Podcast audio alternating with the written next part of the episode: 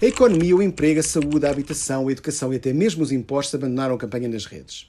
Foram substituídos pelos políticos de celebridade e pelo assunto que, na opinião da maioria dos partidos, à exceção do PS, mais importante será para decidir o voto, isto é, tancos.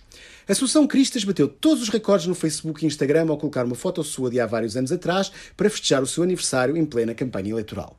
Por sua vez, o Bloco seguiu a mesma estratégia e foi também bem sucedido com um post de apoio da atriz Lúcia Muniz. Também sobre tanques foi o Bloco quem mais eco conseguiu nas redes sociais, com a entrevista de Catarina Martins à RTP.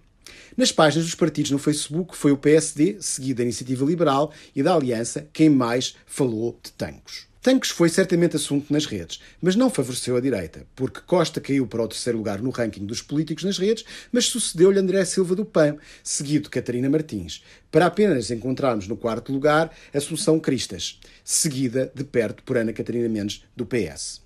Nos partidos, quem ganhou momento com tancos e lidera agora o ranking é a Iniciativa Liberal, seguido pela CDU, o PS, o Bloco de Esquerda e o Livre.